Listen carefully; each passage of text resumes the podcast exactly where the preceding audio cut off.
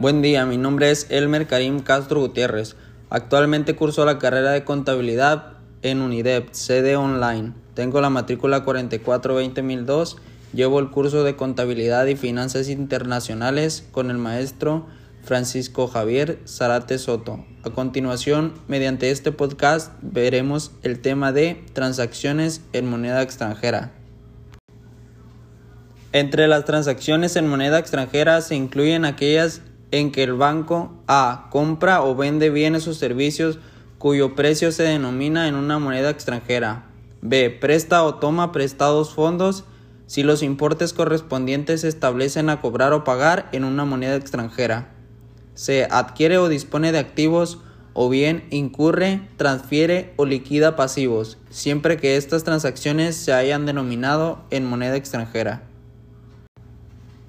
Reconocimiento inicial. Las partidas no monetarias de las transacciones en moneda extranjera se reconocen en la moneda de informe aplicando el tipo de cambio pactado en la transacción o en su ausencia aplicando el tipo de cambio histórico de la fecha de la transacción.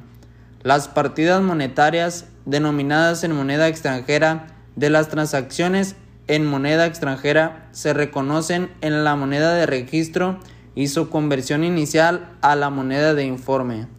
Se efectuará aplicando el tipo de cambio pactado en la transacción o en su ausencia aplicando el tipo de cambio histórico de la fecha de la transacción. La fecha de una transacción es aquella en la cual dicha operación se devenga y cumple las condiciones para su reconocimiento de acuerdo con las NIF particulares. Reconocimiento posterior y criterios de conversión. A la fecha de cierre de los estados financieros, los saldos de las partidas monetarias denominados en moneda extranjera se deben convertir a la moneda de informe utilizando el tipo de cambio de cierre. Asimismo, a la fecha de realización, cobro o de pago de las transacciones en moneda extranjera. Estas deben convertirse al tipo de cambio histórico de la fecha de realización. De estos procedimientos surgen diferencias en cambio debido a que normalmente el tipo de cambio de cierre tiene variaciones con respecto al día anterior o bien con la relación del tipo de cambio pactado en la transacción. Por lo que respecta a las partidas no monetarias, estas deben mantenerse al tipo de cambio histórico según fueron reconocidas inicialmente. Criterios de presentación atendiendo a su origen, las diferencias en cambios determinadas con base en el párrafo anterior deben reconocerse en el estado de resultados conforme a lo siguiente. A. Los resultados obtenidos por las diferencias en cambio resultantes de la conversión de las transacciones en moneda extranjera, en las que se utilizan diferentes tipos de cambio, se presentarán como parte integrante de los ingresos financieros conjuntamente con los resultados por fluctuación cambiaria obtenidos por la conversión a dólar americano de los saldos denominados en monedas extranjeras distintas a este.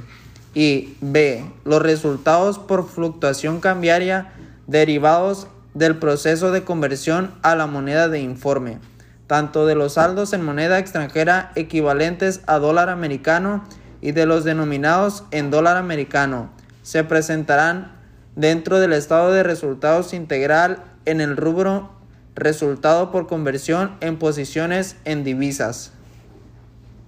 Criterios de revelación. En las notas a los estados financieros debe revelarse información acerca de lo siguiente. A. Las monedas de registro y la de informe. B. La denominación y el monto de la posición neta de los activos y pasivos monetarios en monedas extranjeras que conforman los saldos derivados de las transacciones en moneda extranjera, expresándolos en la moneda de informe. C. Los tipos de cambios de cierre utilizados para la elaboración del balance general. Y D. Cualquier restricción cambiaria o de otro tipo en relación con las monedas extranjeras involucradas en los estados financieros. Como conclusión, el mercado de divisas es la columna vertebral del comercio internacional y de la inversión a nivel global. Es fundamental para facilitar las operaciones de importación y exportación, proporcionando medios de pago adecuados recursos financieros y potenciando niveles de demanda adicionales de bienes y servicios. Sin la capacidad de negociar en distintas monedas, las perspectivas de las empresas estarían limitadas y el crecimiento económico mundial sufriría. De mi parte es todo, espero que el tema haya quedado claro. Nos vemos en otro podcast.